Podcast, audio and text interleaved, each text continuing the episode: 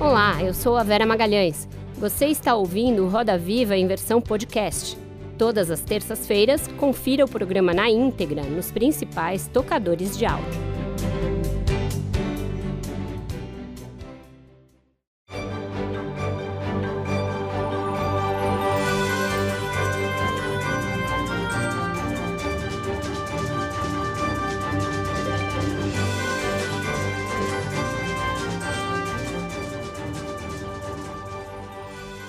Olá, boa noite. Sejam muito bem-vindos ao Roda Viva.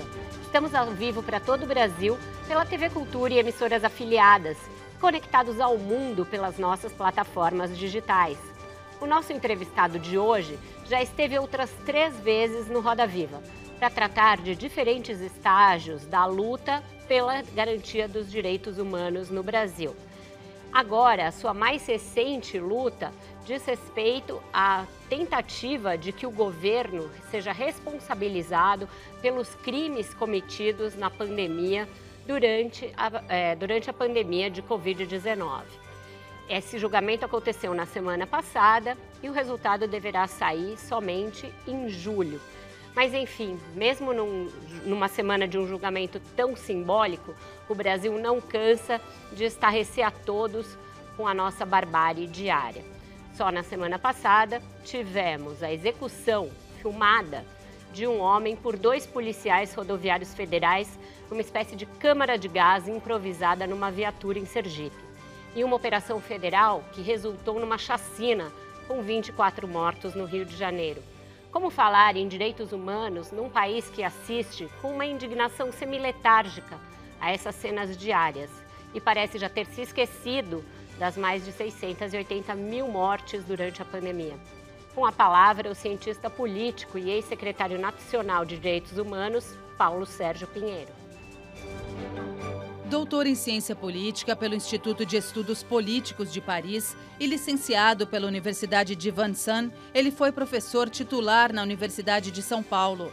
Também lecionou nas universidades de Brown, nos Estados Unidos, Oxford, na Inglaterra, e na Escola de Altos Estudos em Ciências Sociais, em Paris. Atualmente, preside a Comissão Independente Internacional de Investigação da ONU para a Síria, depois de participar de diversas comissões de direitos humanos da ONU para países como Timor-Leste, Burundi, Togo e Myanmar. Foi um dos fundadores da Comissão Arns de Direitos Humanos e também integrou a Comissão da Verdade, que apurou crimes da ditadura militar no Brasil. Para entrevistar o professor Paulo Sérgio Pinheiro, nós convidamos Maria Carolina Trevisan, jornalista de Direitos Humanos e Política. Bruno Paes Manso, jornalista e pesquisador do Núcleo de Estudos da Violência da USP. Leonor Costa, jornalista e mestre em Direitos Humanos pela UNB. Mariano Maia, correspondente da Coalizão Internacional Indigenous Peoples Movement, e Marcelo Godoy, repórter especial e colunista do jornal O Estado de São Paulo. Contamos ainda com os registros a quente do nosso Paulo Caruso. Boa noite, professor Paulo Sérgio. Muito obrigada por estar conosco aqui mais uma vez, sempre tratando de um tema tão importante e tão negligenciado quanto os direitos humanos. Muito obrigado, eu que agradeço. Eu queria começar pelo julgamento da semana passada, né, do Tribunal Permanente dos Povos. É, o senhor foi um dos que participaram, um dos que eh, representam uma das entidades que são proponentes da ação. E esse tribunal, a gente sabe, tem um caráter mais simbólico do que propriamente coercitivo. Queria que o senhor dissesse como o senhor vê as chances da acusação contra o governo Bolsonaro ser acatada, ser recebida, e que peso, ainda que simbólico, isso tem perante a opinião pública internacional e o que, que qual seria a importância desse reconhecimento? É, quer dizer, é, é preciso ter é, claro que o Tribunal Permanente dos Povos é um tribunal de, de opinião. É, é, como você disse, esse valor simbólico, porque ele não foi criado pela Assembleia Geral da ONU por um, um corpo de estados. Vem de uma prática, foi a 50 50 sessão a, a primeira foi em 1979, mas imediatamente depois de uma de uma outra de um outro tribunal de opinião que deu origem a vários outros tribunais de opinião, que foi o Tribunal Russell, do, por causa do Bertrand Russell, sobre as ditaduras do Brasil, do Chile e do, e do Uruguai. Uh, basicamente, esse tribunal é um chamado à atenção, é um chamado à opinião, que, na, na verdade, é, com diferença a outros tribunais internacionais, por exemplo, o Tribunal Penal Internacional, ah, ele leva em conta os povos. Quer dizer, que dificilmente os povos são levados em conta nos tribunais ah, ah, internacionais. Eu cito dois. O primeiro, o mais antigo, que foi criado em 1927, mas depois ratificado pela ONU, que é a Corte Internacional de Justiça, em Haia, e o mais recente, nos anos 2000, o Tribunal Penal Internacional. Muita vez as decisões do Tribunal Permanente dos Povos podem colaborar eh, em queixas apresentadas no Tribunal Penal Internacional. Por exemplo, é o nosso caso, porque a Comissão ARNS e a Associação dos Povos Indígenas já apresentou uma queixa ao Tribunal Penal Internacional contra o presidente Bolsonaro por questão de genocídio dos povos indígenas.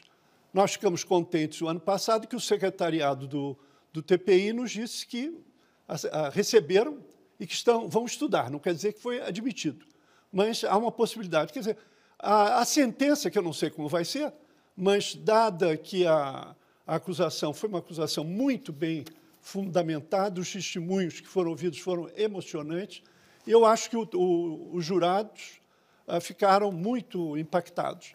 Então, é, essa sentença certamente vai na direção de, de apoiar, de fortalecer a queixa já apresentada ao Tribunal Penal Internacional. Mas esse não é o único. O objetivo é simplesmente aumentar a consciência dos crimes contra a humanidade que esse governo de extrema-direita vem uh, uh, cometendo nesses três últimos anos. Perfeito. Leonor, por favor. Professor, boa noite. É, o senhor foi membro da Comissão Nacional da Verdade. Né? O relatório final foi apresentado em dezembro de 2014. Oito anos depois que o relatório foi apresentado, é, o Brasil vive um momento em que as principais lideranças que estão à frente do Estado brasileiro é, é, é, fazem referência à ditadura e também apoiam a própria tortura. O próprio presidente da República já disse inúmeras vezes que não há nada mais a ser apurado. O vice Hamilton Mourão disse recentemente que não tem que fazer mais nada porque todo mundo já morreu, os caras já morreram. Né? Ele falou com, essa, com esses termos. E, e a pergunta que eu coloco para o senhor que esteve à frente da comissão é o que aconteceu no meio do caminho do final, de, em dezembro de 2014 até aqui, para que houvesse tanto retrocesso no entendimento sobre o que significou o golpe de 1964. É, o não, a não punição, né, o não, a, não, a não reparação dos crimes da ditadura, em grande medida, isso é, influencia que a gente tenha retrocessos desse tamanho, desse, dessa, dessa magnitude, com o próprio presidente da República exaltando e fazendo referência à ditadura? Olha, formalmente, o último ato da presidenta Dilma foi no sentido de criar uma comissão de seguimento das recomendações, das 20 recomendações ah, do relatório final que você conhece. Na verdade, o relatório da Comissão da Verdade foi julgado no lixo pelo governo golpista do presidente Temer. O primeiro ato dele, a primeira canetada, foi a extinção do Ministério dos Direitos Humanos. Isso é extremamente simbólico. Uma coisa que todos os governos uh, democráticos, desde o governo civil do presidente Sarney até a presidenta Dilma, construíram toda a operacionalidade dos direitos humanos, foi por água abaixo, a partir do impeachment, do golpe parlamentar contra a presidenta Dilma. E, evidentemente, todos os horrores que passaram a acontecer depois do governo Temer, em termos de uma expressão de, de uma, da força da extrema-direita, ah, com ah, as irregularidades que aconteceram ah, no caso das eleições, por exemplo, impedindo um dos candidatos, o presidente Lula, de, ah, de participar das eleições. Ah, tudo isso sanado pelo próprio Supremo Tribunal Federal e pelo Comitê de Direitos Humanos da ONU, que eu posso falar um pouco adiante. Então, evidentemente que a última das prioridades desse governo de extrema-direita é promover os direitos humanos, porque é o único governo, desde 88, que tem a sociedade civil como inimiga. A sociedade civil é inimiga desse governo. Há um Ministério da Família e Direitos Humanos que é um ministério anti-direitos humanos. A ministra, ela hoje está fazendo uma revisão do Programa Nacional de Direitos Humanos número 3, só com chapa branca, com os funcionários de casa.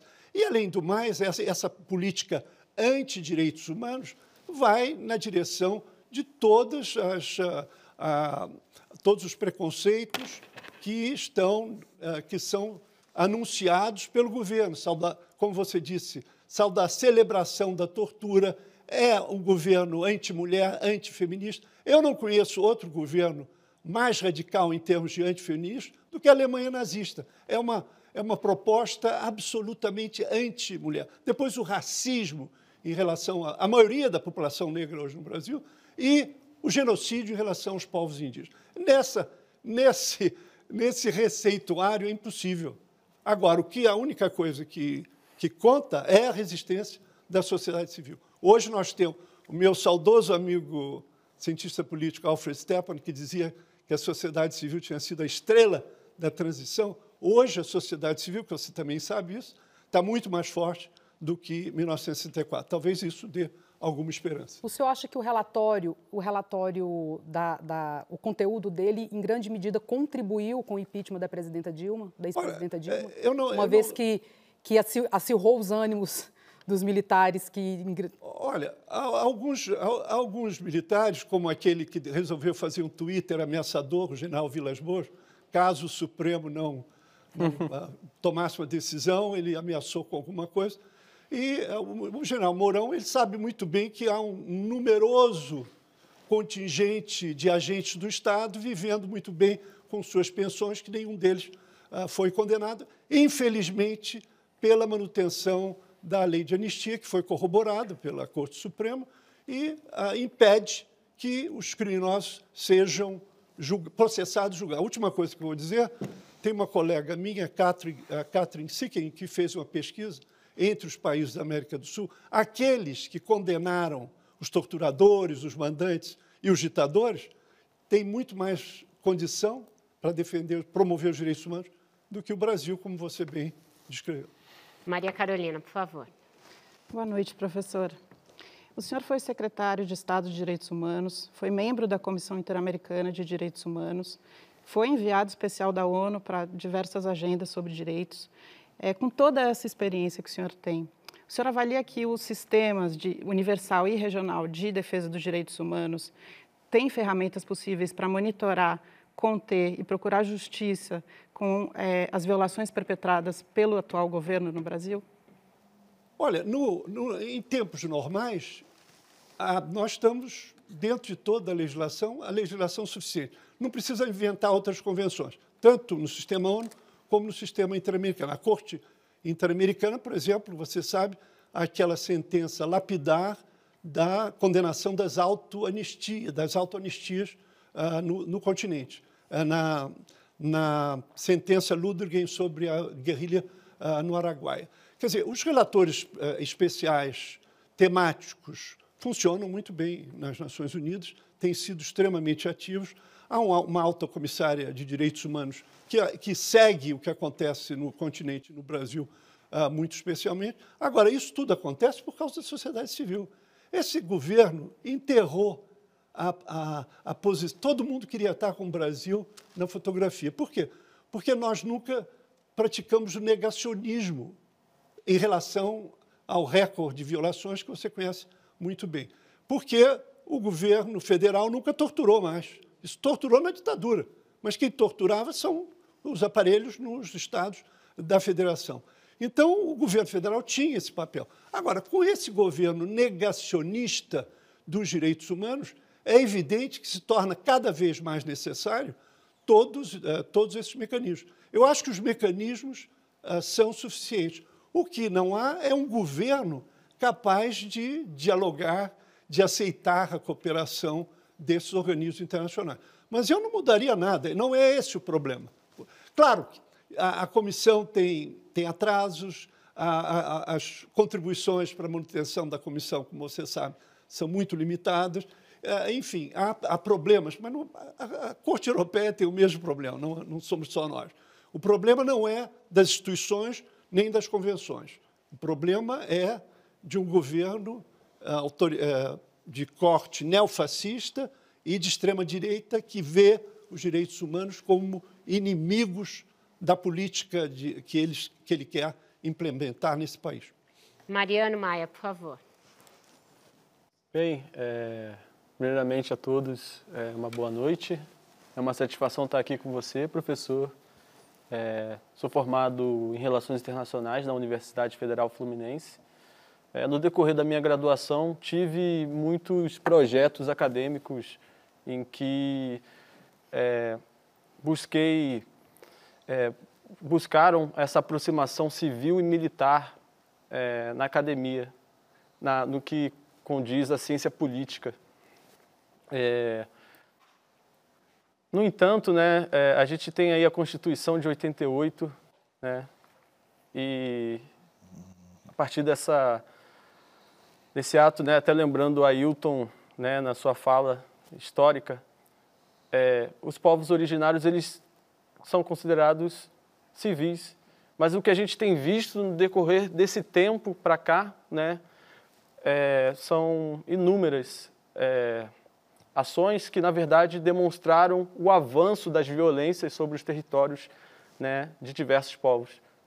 Somos 256 povos né, que mantêm essa resistência há mais de 500 anos, nesse genocídio, como o senhor mesmo falou, causado pela colonização.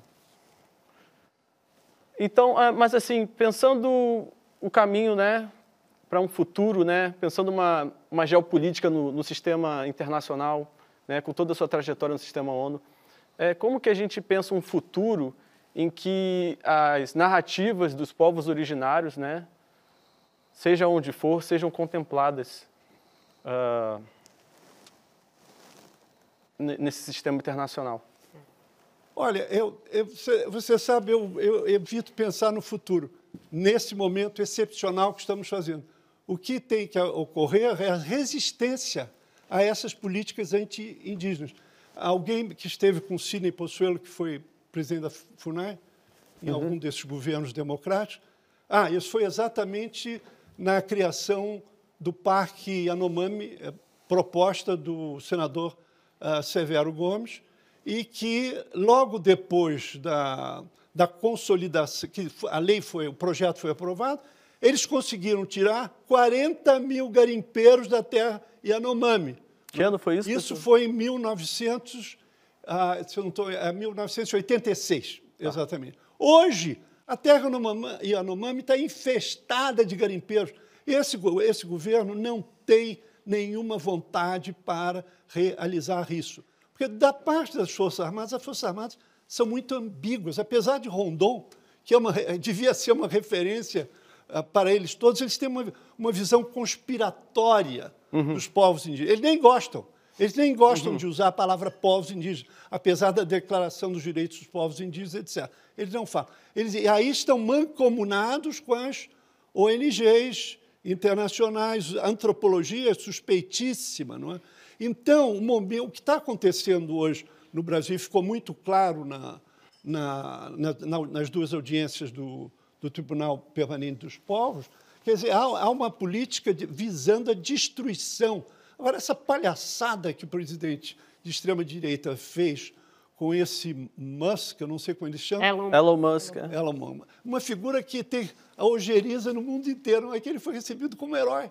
E aí o presidente falou, nós vamos resolver entre nós aqui, vamos fazer um acordinho para o senhor ter acesso às riquezas minerais. Ter acesso às riquezas minerais significa desrespeitar a propriedade, as terras indígenas. Então, ah, eu acho que é importante os que eh, têm condições e, e, e idade para fazer isso, que pensem no futuro.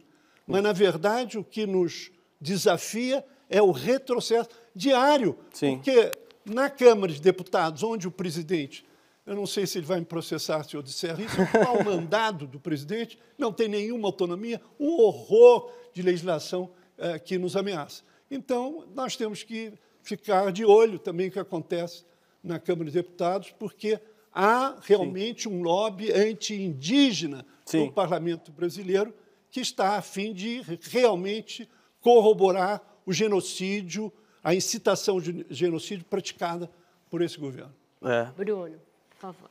Boa noite, professor. Salve, Bruno. Tudo bem? Professor, é, há mais de 30 anos, quando o senhor fundou o Núcleo de Estudos da Violência da USP, né, entre tantas coisas que o senhor fez na carreira, junto com o professor Sérgio Adorno e a professora Nancy Cardia, era uma fase de constituinte, né? se discutia, e até com certo otimismo, formas de aprimorar a democracia. Eu acho que tinha uma certa expectativa, inclusive, que viveríamos um processo civilizatório, né? que as instituições iriam se controlar, né? a corregedoria, a ouvidoria, o Ministério Público controlando as polícias.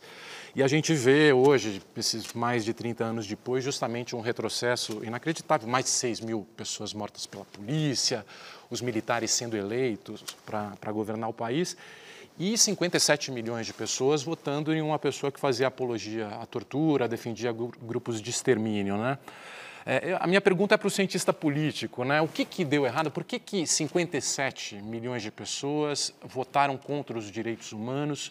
O que, que aconteceu para que as pessoas é, apoiassem esse projeto? Né? O senhor já refletiu a respeito? Como é que o senhor pensa sobre o que o senhor pensa sobre Olha, isso? Olha, eu, eu, eu, vou fazer uma coisa que eu tinha dito a Vera que eu ia fazer. Eu queria só fazer uma homenagem ao embaixador José Augusto Lindgren Alves, que nos deixou nesses dias. Foi um grande lutador de direitos humanos. E, e no Itamaraty, assumir direitos humanos não ajuda muito a carreira.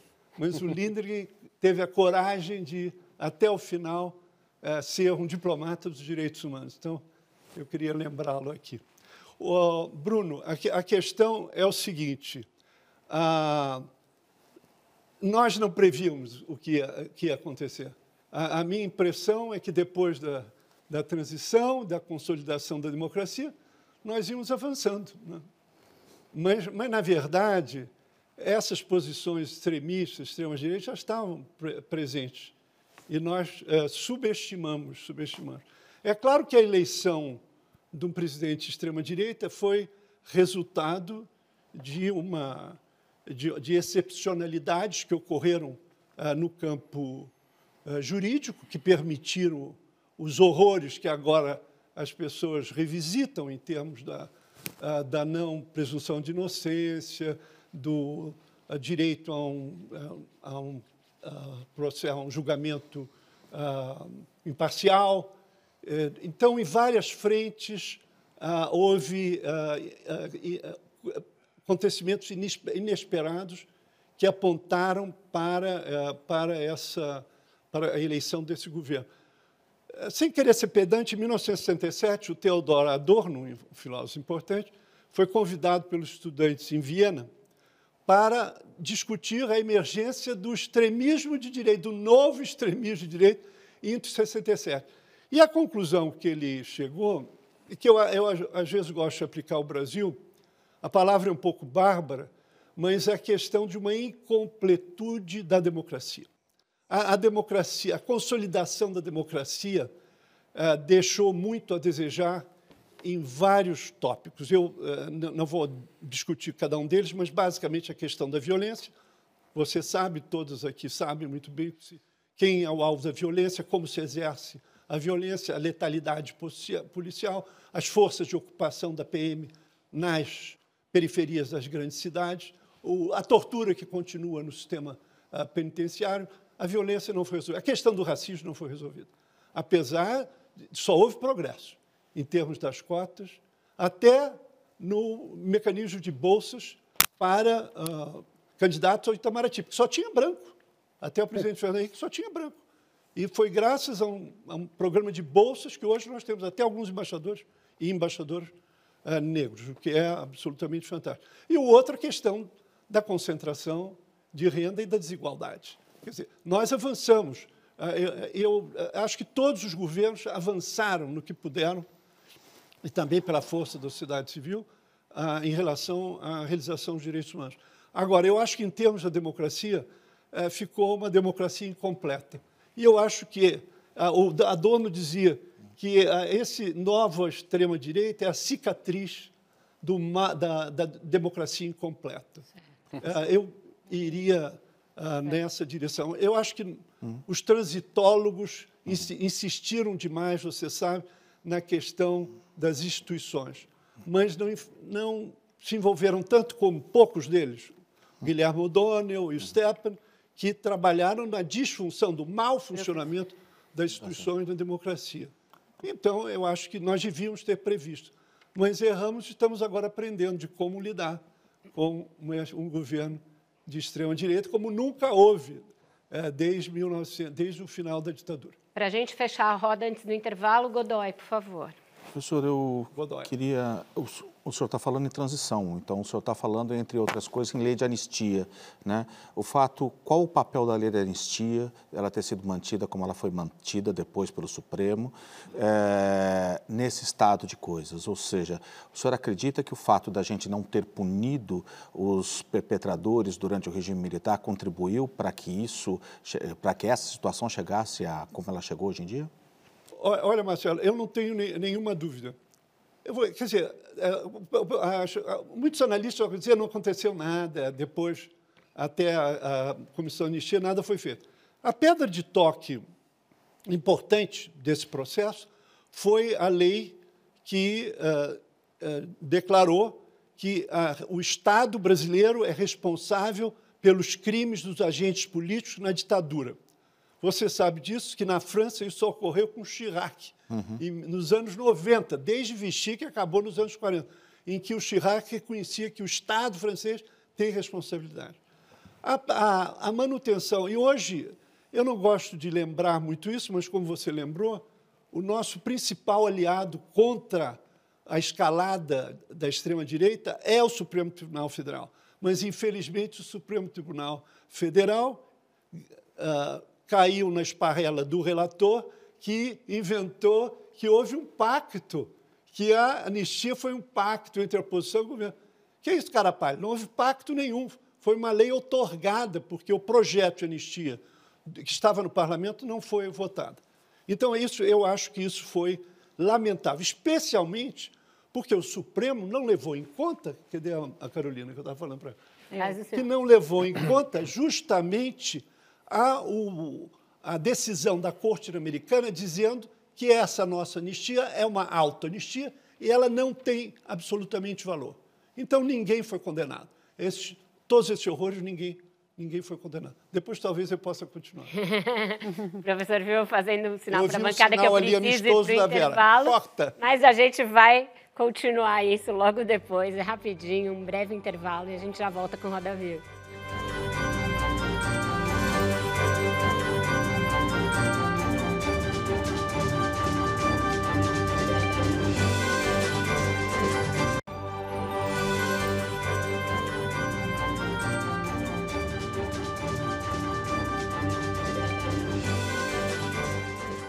Estamos de volta com o Roda Viva e o professor Paulo Sérgio vai dar um, uma completada na pergunta do Godoy sobre anistia. Por favor. É, então, foi, foi, isso tem, teve sérias consequências.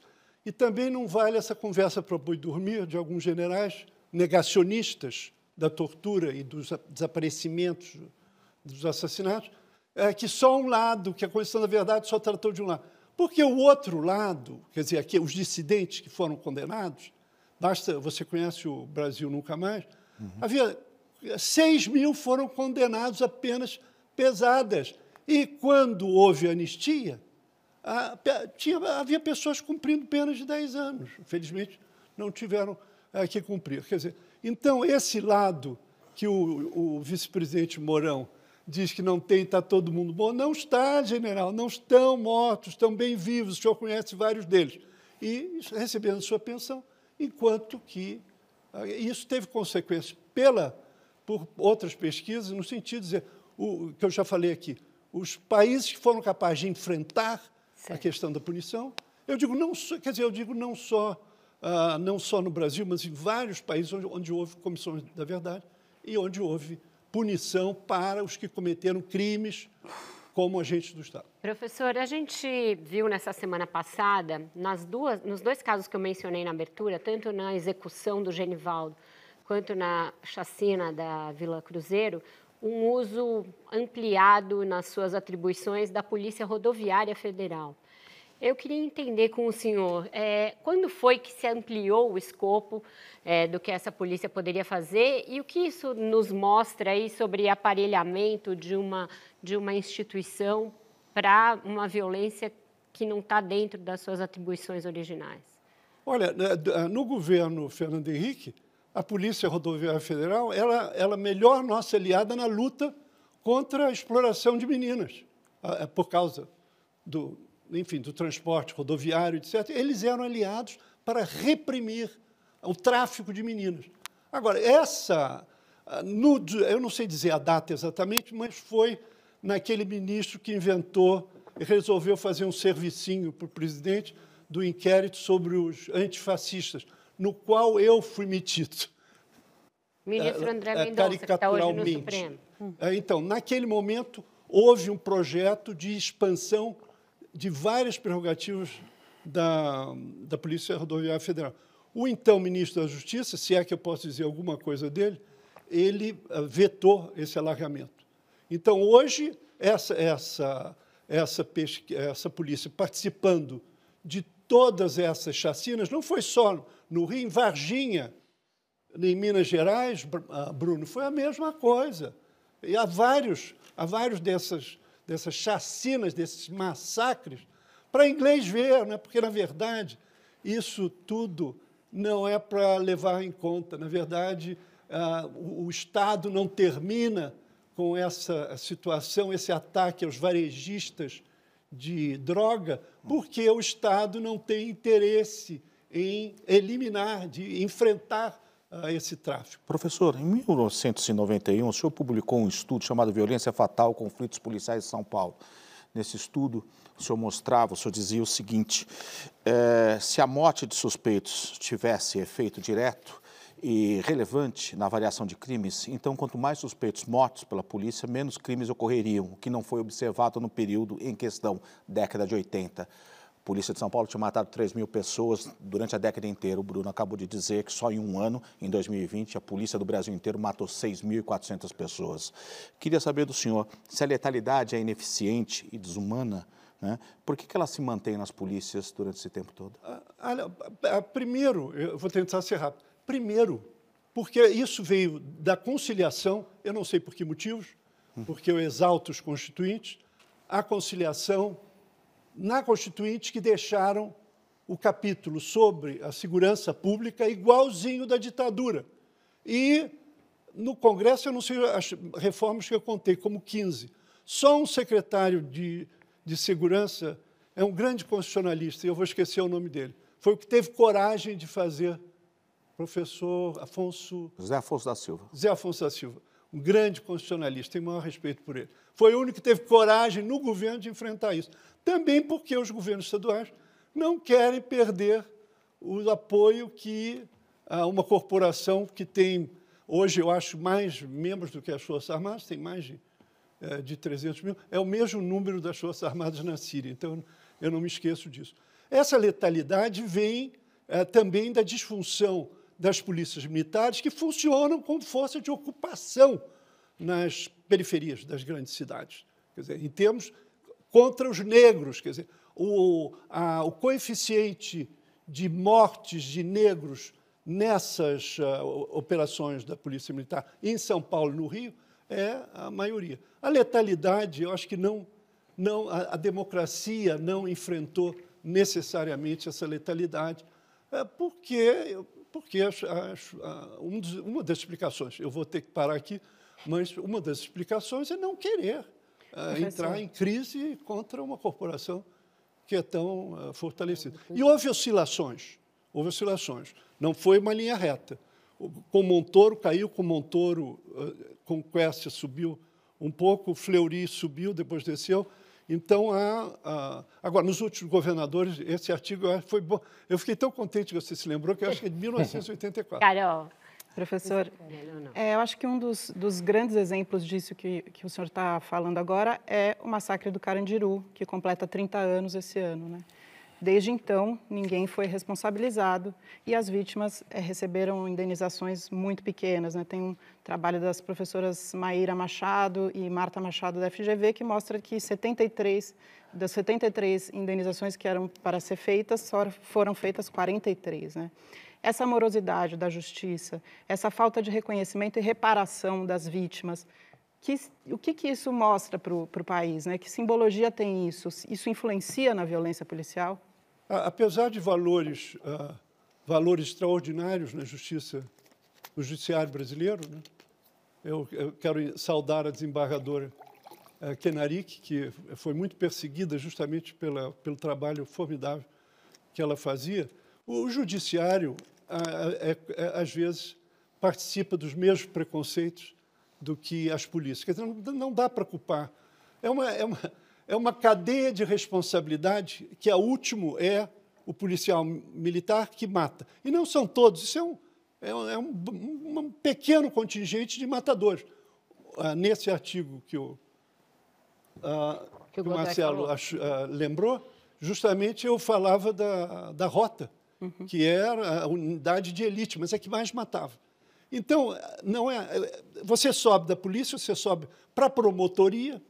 Não, eu acho que às vezes não adiantou muito. A única vitória que nós tivemos contra a herança, o legado da ditadura, foi que os homicídios dolosos da polícia passassem para o Tribunal do Júri. Mas o Ministério Público, muitas vezes, atua de maneira muito branda. Professor, ainda sobre letalidade, só para não perder o tema de letalidade policial, é, a gente viu agora recentemente em São Paulo as câmeras sendo usadas nos uniformes. Houve uma grande redução da violência aqui em São Paulo. São Paulo é uma das polícias mais violentas do mundo e do Brasil, mas para a gente ter uma ideia, é a vigésima entre o ranking das polícias mais violentas. Ou seja, existem mais de 20 polícias matando mais que a, de Paulista, que a Paulista, apesar de São Paulo ser muito violenta. E, ao mesmo tempo, né, com esses bons resultados de queda de letalidade policial, a gente vê o bolsonarismo surgindo numa campanha eleitoral dizendo que não quer mais essa política pública e apontando para o descontrole da polícia. A gente sabe, e o Rio de Janeiro, que é o berço do bolsonarismo, que o descontrole da polícia é a semente das milícias. Né? O senhor teme que o bolsonarismo, caso, caso tenha sucesso aqui em São Paulo, traga o risco de uma milicianização da polícia de São Paulo? Ou o senhor acha que os oficiais da polícia conseguem controlar? É, quais os riscos que a gente tem aqui em São Paulo com a chegada de um bolsonarismo é, no Estado? Olha, o presidente se deu mal no dia 7 de setembro né, do ano passado, que ele contava, contava com as polícias militares. Quer dizer, é, não sei se você viu a foto do, do presidente Fux do Supremo, com os 40 policiais federais armados até os dentes, porque eles queriam invadir o Supremo. O plano era invadir o Supremo Tribunal Federal. Deram com os burros nada, na água, não conseguiram. Eu acho que a, a, o comando da polícia em São Paulo, que eu mal sigo, eu acho que tem tido um certo êxito nessa questão. Mas no apelo do presidente, as polícias em geral não, não acolheram, não, não seguiram aquele, as duas falas dele em Brasília e em, em São Paulo. Agora, eu acho que uh, o, a campanha do presidente para aliciar esse apoio, ele vai a todo, tudo que é formatura, ele não perde oportunidade para levar a sua. Agora, eu não posso avaliar se, se essa resistência em São Paulo vai continuar. Leonor. Professor, é, aproveitando o gancho da pergunta do Bruno Manso, é, do Rio de Janeiro ser o berço do bolsonarismo, eu quero trazer, ainda falando sobre a violência política, sobre a violência que o país enfrenta, eu quero resgatar os quatro anos da execução política de Marielle Franco. Né? São quatro anos sem que haja resposta, é, acho que, do maior crime da nossa história democrática. É, é, aliado a isso, também cresce é, substancialmente, substancialmente é, a violência política contra mulheres que se colocam nos espaços da política, sejam parlamentares, é, deputadas, vereadoras. Essa violência tem a mesma raiz, é, e ainda em relação ao assassinato de Marielle, o que está faltando para chegar a uma resposta da execução de uma vereadora eleita na segunda maior cidade do país. Então a pergunta é essa: é, é, o que falta para chegar mesmo a, a, enfim, aos principais mandantes do assassinato de Marielle e se, se, essa, se o assassinato dela tem a mesma raiz, tem a mesma é, base é, em relação à violência política que tem crescido vertiginosamente contra mulheres, sobretudo as mulheres negras e trans que se colocam na política? Olha, ah, eu, eu acho que não há vontade, eu não gosto de usar muito essa expressão vontade política, mas não há nenhuma vontade para esclarecer. Quer dizer, algo absolutamente vergonhoso que, passados todos esses anos, e pistas não faltaram para.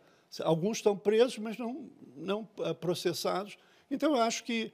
Agora, por que isso? Além da incompetência e da falta de vontade, há um enorme uh, preconceito. Né? Preconceito em relação à mulher em geral. Acho que a presidenta Dilma sofreu enormemente por ser, por ser uh, mulher, muito do, do calvário dela. E o caso da Marielle, que foi assassinada. Né? E as pistas são enormes e não se chega. Agora, eu acho que a, a questão da letalidade, por que, que as polícias militares se comportam dessa maneira que o Bruno estava descrevendo, agora, somado a outros, a outros preconceitos, quer dizer, que você tratou bem na sua tese, não é que um, um título lindo que se chama As Rosas Resistentes uhum. Nascem do Asfalto. Então, para quem saber, está tudo na tese que ela está me perguntando, está tudo lá. Ah, então, eu, ah, eu acho, ah, eu acho essencial ah, fazer o que você fez. Eu acho que você, ah, ah, nós precisamos aprofundar as raízes do preconceito, esse preconceito que você fala. E além da incompetência, da falta de vontade política por parte do judiciário, essa incompetência é guiada pelo, pelo preconceito que você descreveu. Godoy, deixa eu só Obrigada. passar para o Mariano, depois passo para ti. Mariano, por favor. É, pessoal, retomando aí né, sobre essa acentuação, né, esse aumento de, de, violência da Polícia Rodoviária Federal, no dia 22 de abril, né, a gente teve aquele evento em Porto Seguro, pela Prefeitura, em que o Bolsonaro desembarca, né, uh, celebrando o que seria o descobrimento do Brasil, né, e 15 povos, né, é 15... É, é, de 15, é, o povo pataxó, de 15 aldeias, vem né, fazer um protesto. E tem um, uma cena que viralizou né, nas redes sociais pelo comunicador Tucumã Pataxó, em que aparece um, um policial rodoviário federal começando a levantar o fuzil para os protestantes, né? É, então, assim, o que eu queria trazer, na verdade, com é, isso que foi recente, né, em abril, é que isso está acontecendo com diversos povos, né? Se eu, se eu for aqui comentar, uh, vou, me, vou me alongar muito, mas para quando a gente for, falar né, sobre o que aconteceu com o Genivaldo, é, a, gente, a gente voltar a essa questão da violência. Não, eu, eu acho que a questão da, como nós uh, tratamos no Tribunal Permanente dos Povos, a questão da incitação ao genocídio por esse governo de extrema-direita em relação aos povos indígenas é uma tarefa diária.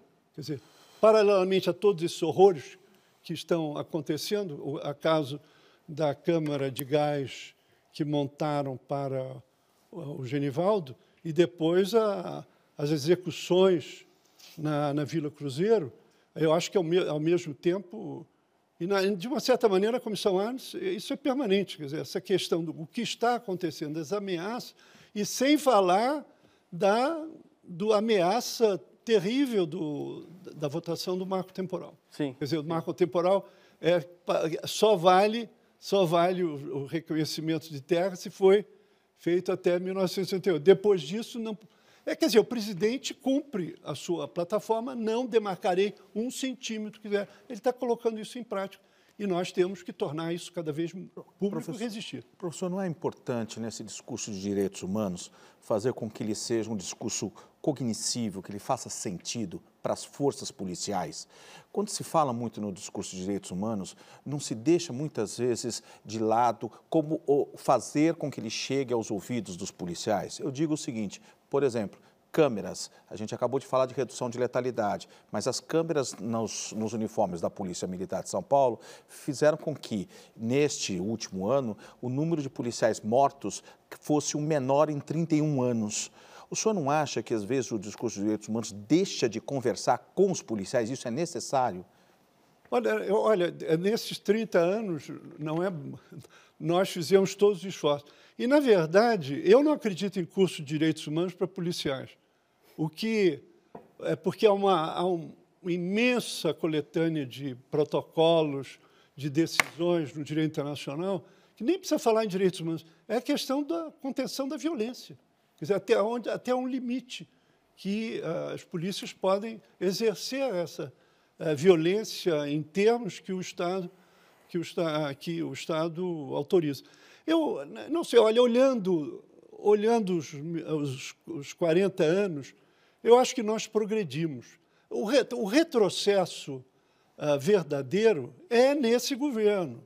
Porque, por exemplo, em várias, ainda que uh, outras polícias tenham uh, níveis de morte alto, houve muita inovação em relação à, à, à da polícia feminina, da, das delegacias femininas, femininas, pesquisas em vários outros estados mostrando coisas que a gente não tinha a maior ideia. Então, é preciso dizer que ah, o, os governos virtuosos, a, a Fernando Henrique, a presidente Lula e presidenta Dilma, ajudaram ah, nessa, nessa direção.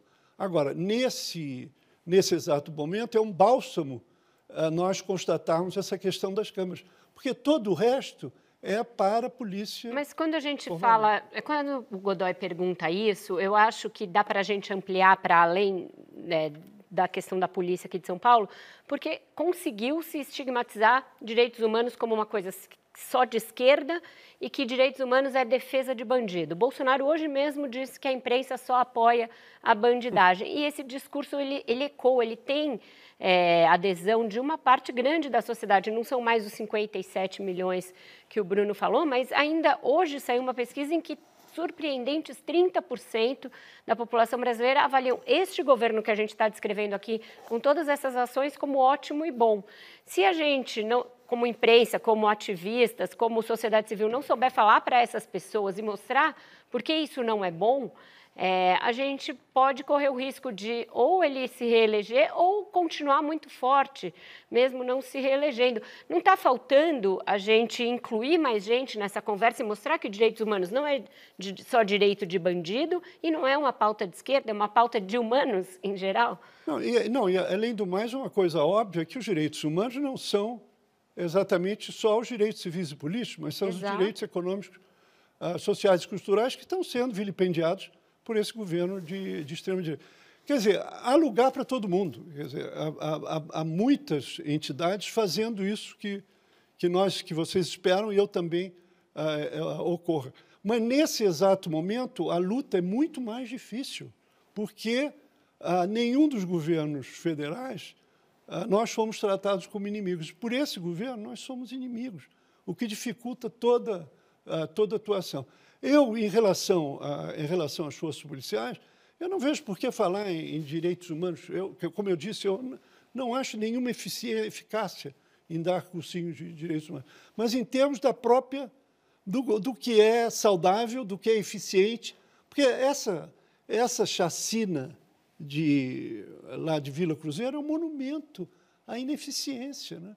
Os, os, eles executaram e largaram os corpos. E, professor, você, você acha que. Eu estava conversando recentemente com um colega, um escritor, o Anderson França, do Rio de Janeiro, e ele estava comentando comigo que ele estava pedindo para o presidente Lula se manifestar a respeito da chacina da Vila Cruzeiro, e, e ouviu silêncio.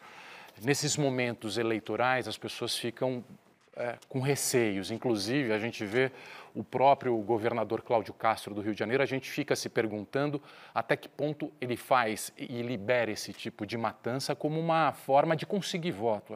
A, situação é tão dramática e as distorções são tão grandes que, que o debate surge, olha, ele está matando para, inclusive, conseguir dividendos eleitorais. O senhor acha que a esquerda e o presidente Lula deveria se manifestar mais contundentemente sobre esse, sobre esse tipo de episódio. E também queria perguntar se é, falta um tipo de um discurso de segurança pública por parte da esquerda, se a esquerda também acabou de alguma maneira deixando a desejar. A gente vê o caso do governo da Bahia, que é uma das polícias mais violentas do Brasil e vem sendo governado há um tempo pelo, pelo Partido dos Trabalhadores.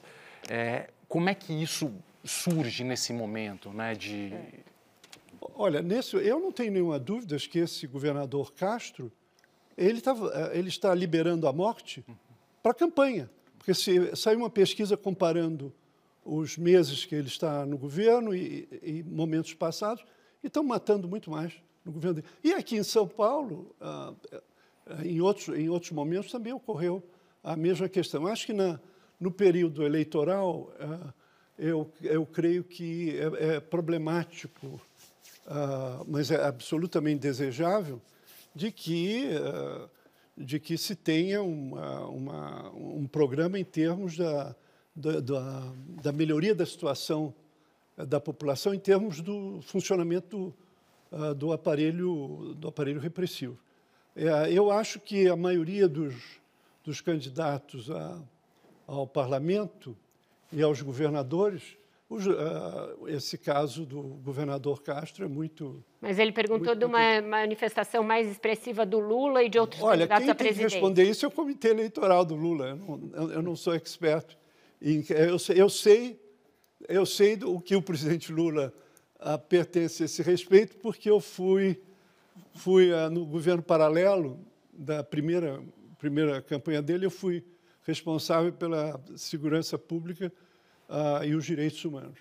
Eh, eu não tenho dúvidas de que a gramática dele é a mesma que nós estamos conjugando aqui. Agora, Professor. uma campanha política em face de um governo de extrema direita de corte neofascista, evidente que a campanha de um candidato democrático eh, precisa levar em conta, em condições, a luta está fazendo. Eu não faço, Bruno, eu não faço processo da esquerda, porque eu acho que a esquerda, enfim, os que foram, foram em movimentos mais progressistas, eu acho que a esquerda tem, tem feito um esforço extraordinário para incorporar o discurso, um discurso técnico, um discurso de eficiência, um discurso de eficácia do aparelho repressivo. Então, eu acho que o problema não é só a esquerda, o problema é, é, é o centro e o centro-direita e a direita, que são,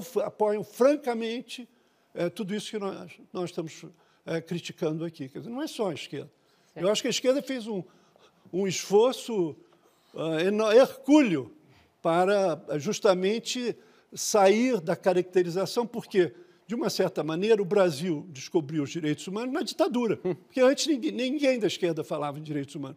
Foi justamente os presos políticos, o senador Teotônio Vilela, que, que Deus o tenha, fiscalizando as prisões dos presos políticos, e Dom Paulo Evaristo Arce, que trabalhou pela. visitou os presos políticos, etc. Agora, eles também abriram a questão da defesa dos presos uh, comuns uh, para, uh, para outros direitos. Então, eu não, eu não culparia a esquerda. A culpa não é da esquerda. Certo. A culpa é de vários setores democráticos que não fizeram o que você está preconizando. Com isso, então, a gente fecha o nosso segundo bloco do Roda Viva, vai para mais um breve intervalo e volta já já com mais Paulo Sérgio Pinheiro.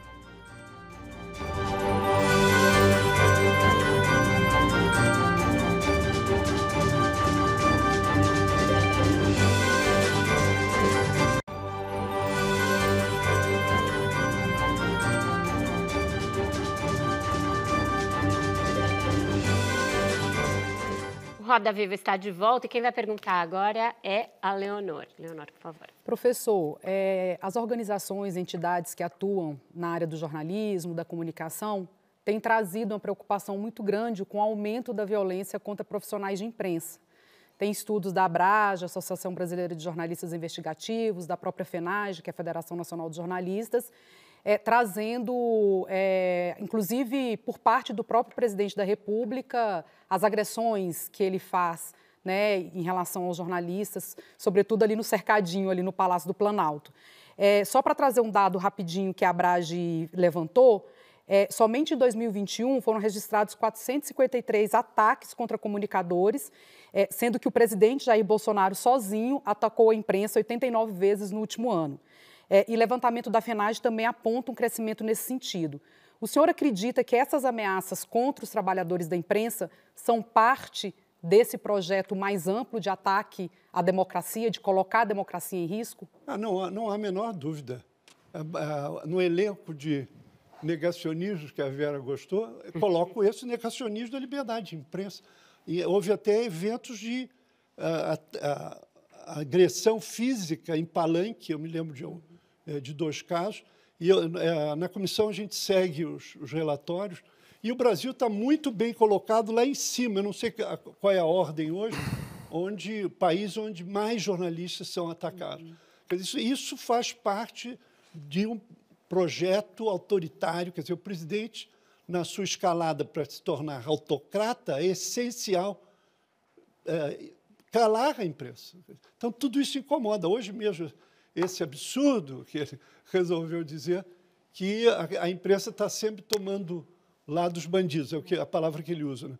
Quer dizer, e o, o, que ele chamou disso, na verdade, cometeu o crime que ele comete sempre, não usando capacete. Foi por isso que o Exato. Genivaldo morreu. E o presidente não paga nem multa a esse respeito. Então, isso, isso é um indicador ah, dessa gestão autoritária uh, da comunicação. Professor, ainda sobre jornalismo, que para mim, pelo menos, me preocupou muito essa decisão, é, que foi uma indenização que o Rubens Valente, um jornalista da Folha, foi condenado a pagar ao ministro Gilmar Mendes numa tramitação veloz de mais de 300 mil reais, Sim. que quebra financeiramente qualquer jornalista na profissão e que vem de uma decisão dos pares do, do, Supremo Tribunal Federal, que em tese deveria, enfim, também trabalhar para o fortalecimento da democracia e aparece com uma sentença que abre precedente para condenações milionárias de jornalistas que ficam sujeitos a, a esse tipo de, de, ação. Né? Como é que o senhor viu é, esse, esse tipo de decisão to, tomada pelo, pelo, pela Justiça? Olha, a questão é, é toda solidariedade ao ao Rafael, que é um grande jornalista, valente, uh, um, grande jornalista, e evidentemente eu, eu, acho eu acho preocupante que isso que isso tenha ocorrido em termos de... agora eu não uh, quer dizer por, uh, por mais por mais preocupante que tenha sido essa decisão, eu não colocaria no mesmo teor do que eu mencionei a Leonor. Por isso que eu acho que é, é decisivo que as organizações é, é, de comunicação, as organizações de imprensa, se aproximem do Supremo Tribunal Federal em termos de é, fazer ver ao juiz o que eles já estão, já estão sofrendo uhum. na sua próprio dia a dia, em termos das ofensas, uhum. dos maus tratos, das agressões, e que seria importante que a Suprema Corte, como está fazendo na defesa da democracia, pudesse também se tornar aliada ao trabalho dos jornalistas. Professor, uh, eu queria mudar um pouquinho de tema, falar um pouco de Síria. Tá? O Erdogan ontem deu uma declaração dizendo que é, caso, é, mesmo, com, mesmo que os Estados Unidos se coloque contrário a uma nova ação na Síria contra o que ele chama de terroristas, ou seja, os curdos, né, é, a Turquia deve agir sozinha né, futuramente. Né? É, o que, que, isso representaria em termos de escalada de conflito na Síria, uma nova ação turca, é, e como isso poderia, representaria para a situação de direitos humanos no país? Olha, você sabe que a situação do, no Nordeste é uhum. complicadíssima por causa dos 700 quilômetros de fronteira uhum. uh, da Síria com, uh, com a Turquia. Uh, o problema, porque justamente o, o presidente Erdogan vê nas forças curdas uma ligação contra o, a, a, mesma, a mesma partido curdo no interior da Turquia. Da Turquia. E, e, o presidente, ao mesmo tempo que tem ah, aventado essa possibilidade, ele também ah, tem anunciado a, a volta de uh, sírios que estão. Uh, por sinal, a, a, Turquia tem, você sabe, tem mais de 3 milhões de, de refugiados lá. E, e, além do mais, não só, não só a presença turca, mas a presença dos Estados Unidos, porque, na verdade, ah, os Estados Unidos ah, são ah, associados na exploração do petróleo. Tanto que o presidente Biden levantou algumas sanções justamente para permitir essa comercialização. Ah, isso é, é, vai ser um, um, problema, um problema a mais. Quer dizer, de, no, naquele espaço, no, na situação Nordeste, e que ainda há um outro ator que também está presente, que é o próprio governo, uhum. uh, o governo da Síria. Uhum. Uh, é, um, é um complicador a mais. Uh, eu venho acompanhando isso, esperando que isso seja uma, alguma coisa que possa vir, possa vir a ser negociada para que não, não venha a ocorrer. Já houve várias concessões feitas em termos da faixa interna da, uhum. da, na Síria que é, que, é, que faz um pedaço da fronteira, hoje os curdos não estão é, num, numa parte. Eu acho que seria um complicador a mais é, da, da situação. Carolina. Professor, é, voltando um pouco aqui para a nossa situação no Brasil, que não é tão simples também. É, o senhor, outro momento emblemático da sua carreira foi quando houve o massacre dos Carajás, de Eldorado dos Carajás. O senhor esteve lá e pôde é, ver como estava sendo tramada ali uma tentativa de forjar o que foi o, aqueles assassinatos. Né? Hoje, no Brasil, como o senhor vê a violência no campo? Né? Esse país cuja violência é a gênese também né?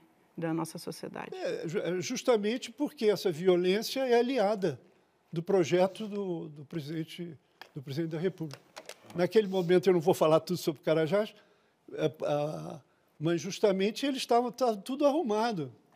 Quer dizer, se o, se o presidente não tiver, o presidente Fernando Henrique não tivesse autorizado delegar ao, ao médico legista que estava ali pela anistia para fazer outros laudos, além da impunidade, nós não teríamos a verdade dos corpos, seria é, totalmente, totalmente uh, ausente.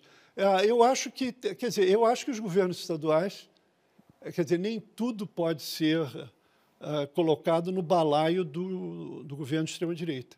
Eu acho que os. Uh, bom, a justiça funciona mal, o Ministério Público funciona mal, as, as polícias militares uh, agem com enorme autonomia e como. Eu me lembro do discurso do Severo Gomes que ele dizia sobre a situação da, das polícias militares que agem com luio com os proprietários de terra. Então, a situação num dos estados que eu acompanho, mas não, não sigo mais isso diretamente, a situação do Pará pelos relatórios, uh, relatórios da pastoral uh, da Igreja Católica é uh, alucinante, impressionante. Mas se ampliou, por exemplo, né, a posse de arma, né? Ah, bom, sem falar, sem falar toda, quer dizer, o presidente ele faz de conta que existe uma segunda emenda da Constituição Americana aqui, o negócio das milícias que podem. Então ele favorece. Quer dizer, essa história dos dos uh, clubes de tiro, as armas que estão sendo acumuladas uh, por esses colecionadores. Então, além do mais, armar, armar os capangas uhum. legalmente desses proprietários de terra. Exato. Com isso, então, a gente encerra o nosso terceiro bloco do Roda Viva. Vai para mais uma rápida interrupção. Volta já já com mais entrevista com o professor Paulo Sérgio Pinheiro.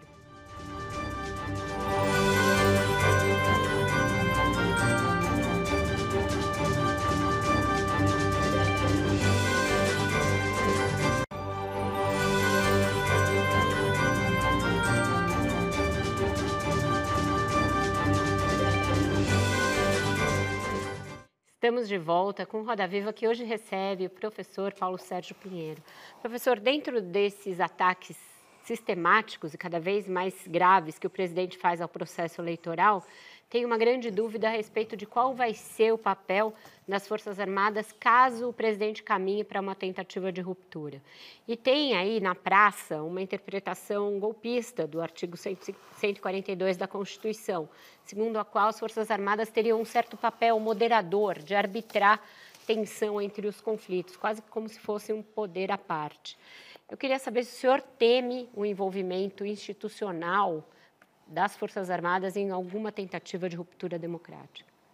Olha, se, se, to, se nós lermos o que o presidente anuncia todo dia, eh, desde o 7 de setembro, ele deu com os burros na água, felizmente, eh, todo dia ele faz eh, uma ameaça. Eu acho que a gente devia, nós devíamos abandonar essa ideia que vai ser um golpe, como foi o golpe 64. Isso está fora de moda, não vai ser assim. Mas tanto pode ser uma, um arremedo daquilo que ele queria fazer no 7 de setembro, invadir invadir o Supremo Tribunal Federal, uh, por exemplo, pode ser um grande tumulto. Ele já anunciou, ele, na época de 6 de janeiro, ele disse que no Brasil vai ser pior do que a tentativa de golpe de Estado no parlamento uh, americano. Então, se uh, eu, nós tentamos interpretar o que o presidente diz. No que diz respeito às Forças Armadas, essa história de poder moderador, isso tudo é uma bobajada, isso não é. Uh, eu, eu preferi, eu gostaria, mas isso é political science fiction, eu gostaria que a Constituinte não tivesse dado esse papel, que não é nenhum papel de moderador, coisíssima nenhuma. Essa é a interpretação da extrema-direita, que é moderador, não modera coisa nenhuma. As Forças Armadas é, têm, é, têm enviado sinais ambíguos. Não é? A crítica do, do, ministro Barroso em Harvard, o ministro, acho que foi o ministro da Defesa, mandou uma nota, o outro anterior também não gostou de alguma coisa do presidente da, da CPI da Covid, mandou outra nota. Depois tem outro general que fica batendo boca com o TSE. Os sinais são ambíguos, mas nós esperamos, né? esperamos que as Forças Armadas não vão entrar nessa canoa, que eu espero furada do, do, do candidato autocrata. Né? Certo. Mariano, por favor. É, Antes de até de fazer minha pergunta, complementando, né, professor, no último 7 de setembro, a gente teve a 18ª edição do acampamento Terra Livre, articulado é, pela Articulação dos Povos Indígenas do Brasil. Estávamos lá no 7 de, de, de setembro, né? É uma situação de extrema violência por parte dos apoiadores desse governo para os povos originários. E a pergunta que eu quero fazer para o senhor é: o presidente é imputável pelo crime de genocídio, pela omissão na gestão da pandemia em relação aos povos indígenas, mesmo sendo julgado no Tribunal Permanente dos Povos? Essa questão do tribunal ser apenas de opinião e se essa opinião pode gerar alguma ação maior, como ela influencia na tomada de decisões de quem tem de fato o poder de julgar de fato e responsabilizar? Olha, na, na questão da, da acusação, é, fica muito claro em relação aos povos indígenas, é uma acusação é, de, de, genocídio no sentido do Estatuto de Roma do, do Tribunal Penal Internacional, de um crime, é, crime internacional. Mas é justamente, isso está na queixa que, o, que a Comissão Arnes e a Associação dos Povos Indígenas deu entrada no ano passado, se eu não me engano, no Tribunal Penal Internacional em Haia. Ah, então, essa, essa, essa queixa vem sendo ah, municiada de complementos. Então, no que diz respeito ao Tribunal Penal Internacional, que ele julga indivíduos, e o indivíduo é o presidente Bolsonaro, há alguma possibilidade. Agora, até o momento, o TPI só julgou governantes de países africanos. Ah, logo que começou essa guerra na Ucrânia, o promotor foi para lá. Ah, mas, em relação ao, a quando isso vai ocorrer, ah, não sei, mas nós estamos fazendo, e os, os povos indígenas estão fazendo o que devem fazer.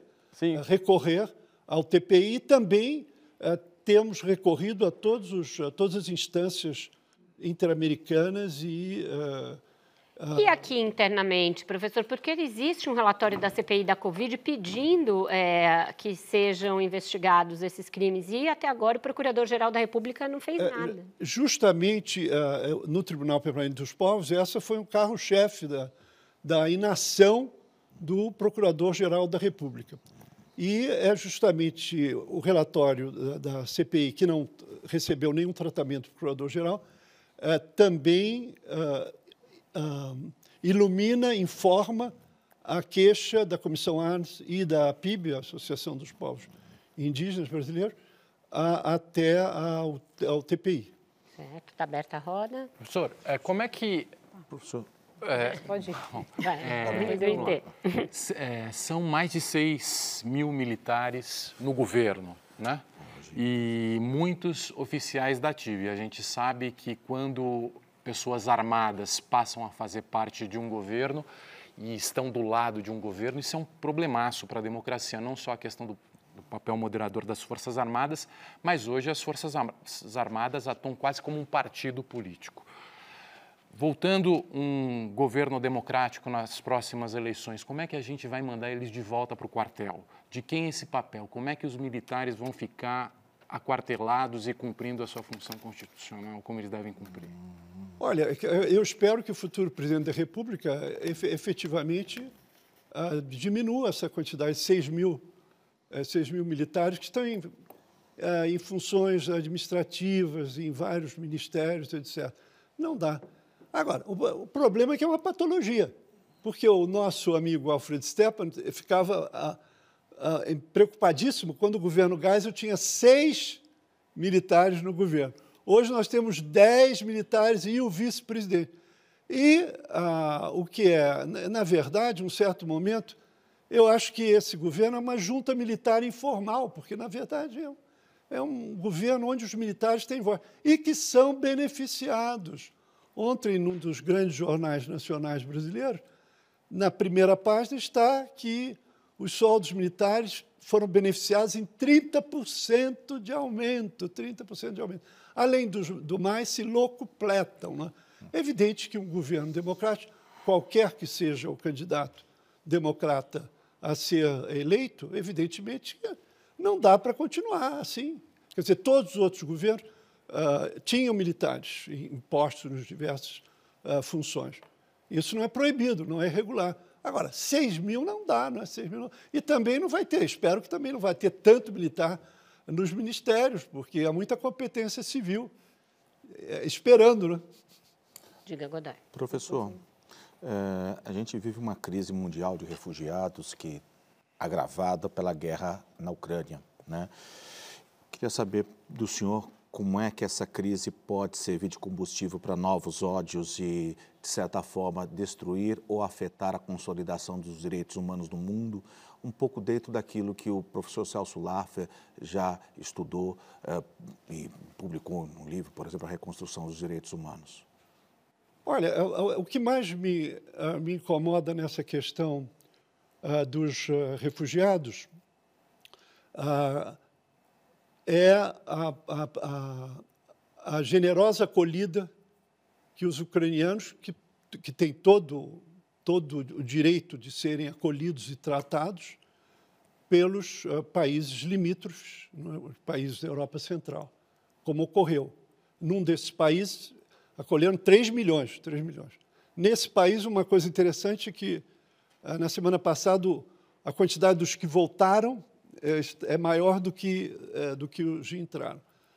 No que me toca a Síria, que você sabe que tem ah, mais de 6 milhões de refugiados, 3 milhões na Turquia, 1 milhão e 500 no Líbano, os outros restantes 600 na, na Jordânia, 400 mil no Iraque, foi que esses sírios quando tentaram entrar na Europa em 2015, foram rechaçados. E por alguns desses países que estão tendo toda essa hospitalidade em relação aos refugiados ucranianos, um desses países uh, carimbava um número no antebraço dos refugiados sírios e polícia a cavalo e usavam luvas de plástico né, em relação. Quer dizer, há um, um tratamento desigual em relação aos refugiados sírios que é, é inaceitável. É, sem querer ser é, pedante, eu, numa reunião com embaixadores da União Europeia, eu, resolvi dizer que eu esperava que essa generosidade justificada em relação aos refugiados pudesse ser estendida aos refugiados sírios.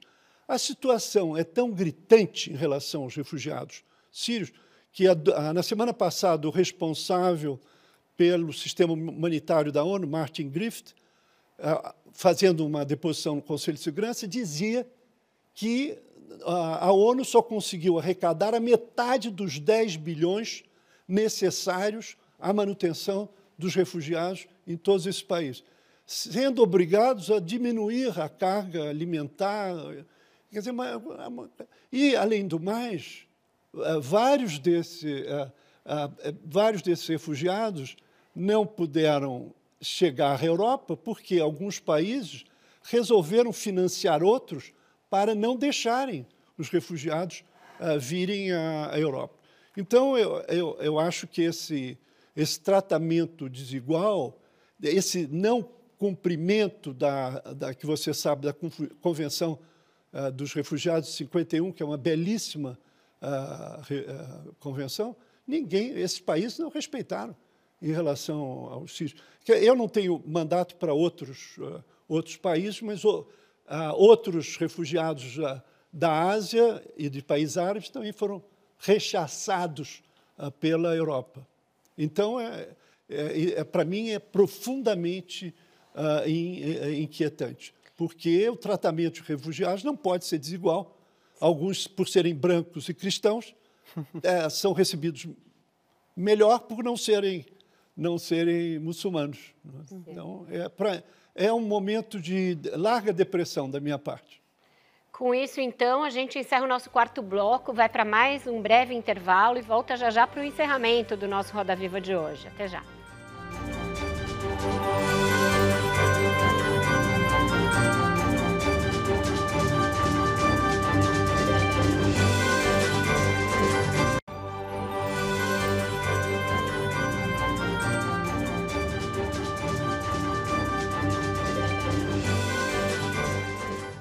Estamos de volta com o Roda Viva, que hoje recebe o cientista político Paulo Sérgio Pinheiro. Professor, o senhor dizia aqui no intervalo que tem uma agenda importante nessa semana com a visita de um representante do Alto Comissariado da ONU para Direitos Humanos, que vai receber um documento aqui no Brasil.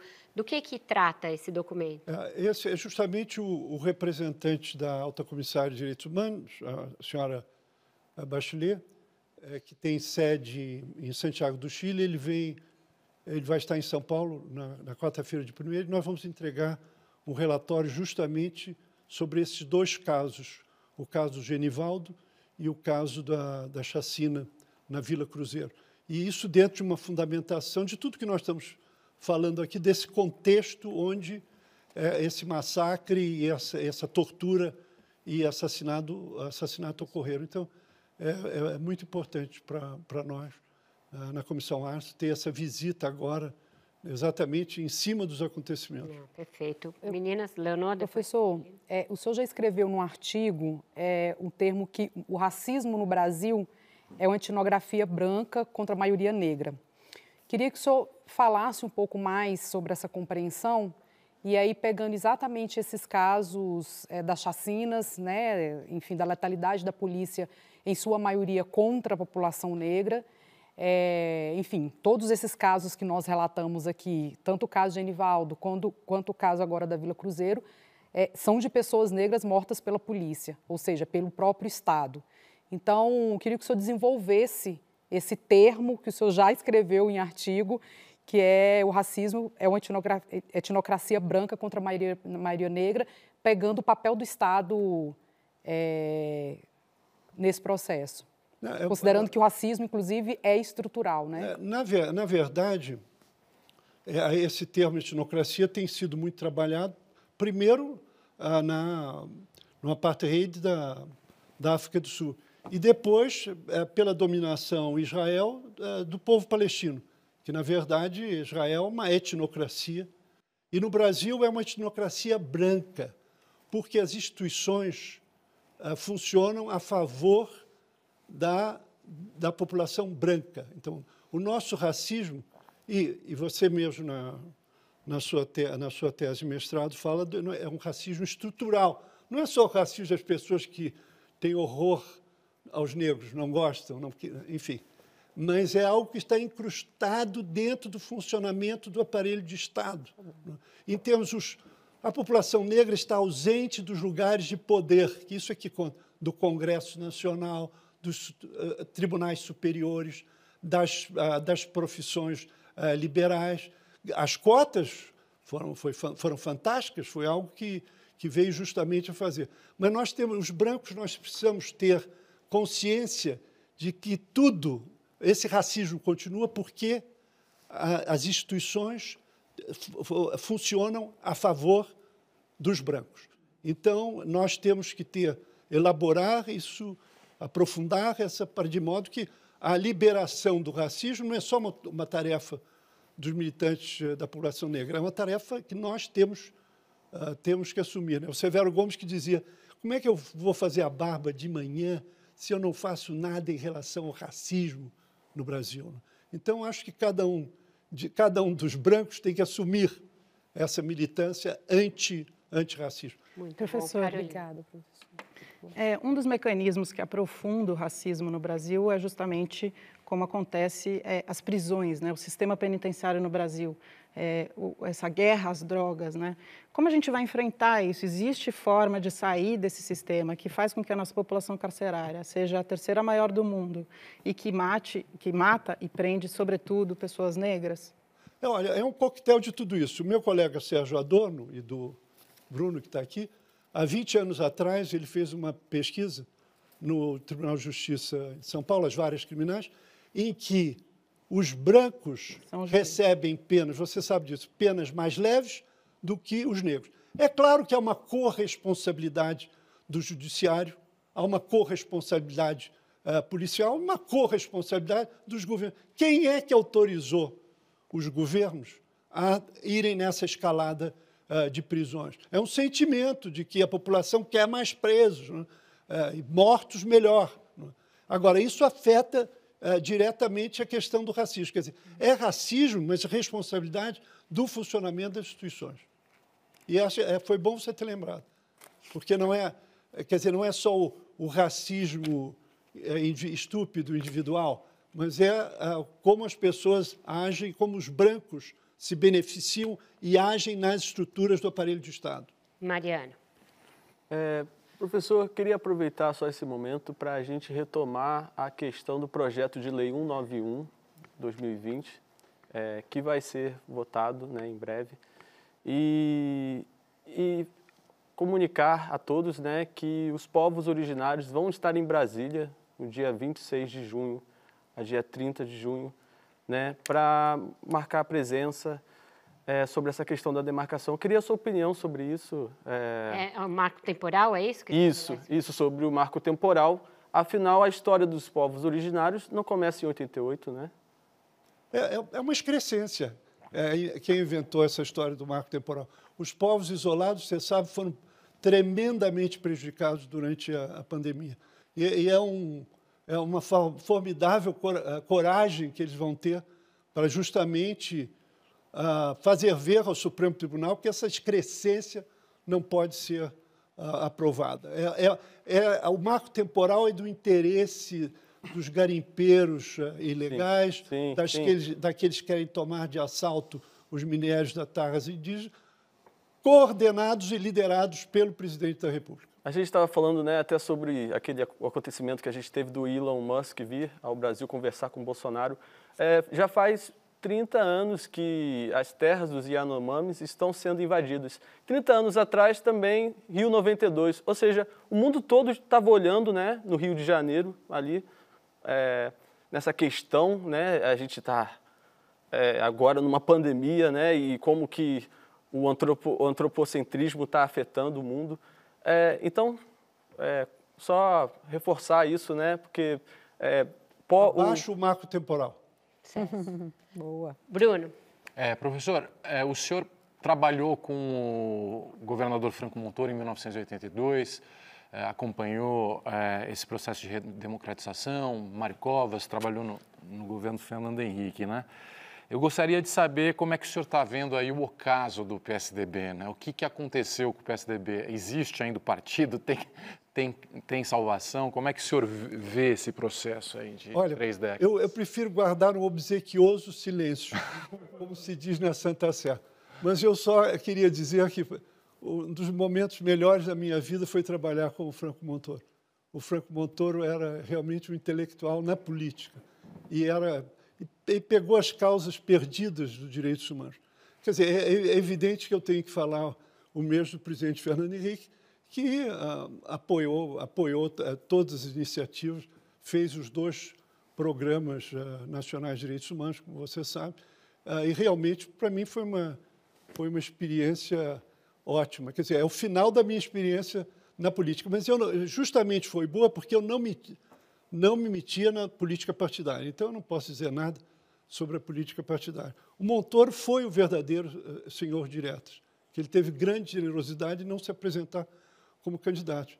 E ele foi o, primeiro que, que convocou o comício das diretas na, na Praça da Sé. Eu vou contar só uma historinha rápida. Era, era o dia da, dos 50 anos da, da USP, da Universidade de São Paulo, no mesmo dia, e o governador estava muito nervoso para ver se enchia a praça ou não enchia a praça. Aí, quando a gente sai do, do, da, lá do auditório da, da USP, aí o, o chefe da Casa Militar, era por rádio, porque nem tinha celular, é, dizendo a praça começou a se encher.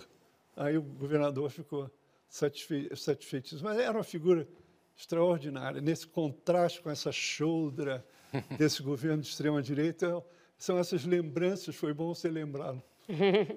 Godoy. Não, eu, eu, eu não... Tá, tá de boa? Não, estou tranquilo. Posso? Estou tranquilo. Para a última do, do programa, a Carolina pediu primeiro. Tá, vai. Professor, é, a gente pensando, né, a gente que defende os direitos humanos, a gente pensando como faz para tocar o coração, acho que a gente começou a falar sobre isso, como faz para tocar o coração de quem não defende os direitos humanos ou quem não está nessa pauta, né? Aí eu pensei, será que o movimento de mães consegue? Porque assim, todo mundo teve ou tem mãe, né? E aí a gente vê, por exemplo, a, a mãe da Gabriele, que morreu no Vila Cruzeiro, o depoimento dela e aquela cena dela mexendo no caixão, como sendo a última vez que ela ia ver a filha dela. Será que isso não toca o coração de quem não está por dentro dos direitos humanos? Ah, Você sabe tão bem quanto eu que o movimento das mães, dos meninos da, da Fundação Casa, que é como se chama hoje, né? e também a, uma associação de mães de detentos, ah, enfim, de mulheres e mães de detentos, eu acho que é essa associação. Você sabe qual é a maneira de tocar em direitos humanos? É não falar de direitos humanos. É justamente eh, transmitir a consciência eh, de ter direitos. Né? Ter direito. Não, precisa- não precisa usar o adjetivo. Eu acho que essas mulheres são as melhores aliadas. Na Comissão Arte, eu estou sempre lembrando, temos que ficar colados nessas fantásticas mulheres, corajosas e negras também. Ah, é isso que nós, nós temos, que, temos que fazer. É, é nessa pista. Eu acho que é uma maneira de. é- Essa eleitora que a Vera estava nos contando que ia dizer que ia votar, eu acho que é a maneira de fazer o diálogo. E não de, de dar cursinho ou, ou preleção de direitos humanos, é em termos de estar solidário. Eu acho que ah, as classes médias altas têm que ser so- brancas, têm que ser solidárias dessas mães corajosíssimas. É por aí que a gente vai. E na resistência, na resistência e depois do final desse governo de extrema direita, nós vamos ter que ir na mesma direção. Posso fazer uma pergunta rapidinho? Não, a gente, nosso tempo, infelizmente, acabou. Agradeço muito, professor, pela sua participação hoje, mais uma vez, seu quarto Roda Viva. Obrigada. Eu que agradeço. Foi uma delícia estar aqui de Ah, volta que com essa bancada extraordinária. Meu muito obrigada também a essa bancada de entrevistadores excelente, Maria Carolina Trevisan, Bruno Paes Manso, Leonor Costa, Mariano Maia e Marcelo Godoy, além do nosso Paulo Caruso. Obrigada, sobretudo, a você pela sua audiência. O debate sobre direitos humanos sempre dividiu a sociedade. E nos últimos anos, como em quase todos os campos, os posicionamentos se acirraram e se radicalizaram. Normalizar cenas de barbárie nada tem a ver com a justa reivindicação da sociedade, de todos nós, por segurança para viver e trabalhar. Você fica agora com o Senhor Brasil. Na próxima segunda-feira, o Roda Viva dá início à cobertura intensiva das eleições 2022, com o ciclo de entrevistas com os pré-candidatos ao governo de São Paulo. Nosso primeiro convidado é o ex-prefeito de São Paulo, pré-candidato do PT, Fernando Haddad. É segunda, às 10 da noite. Até lá!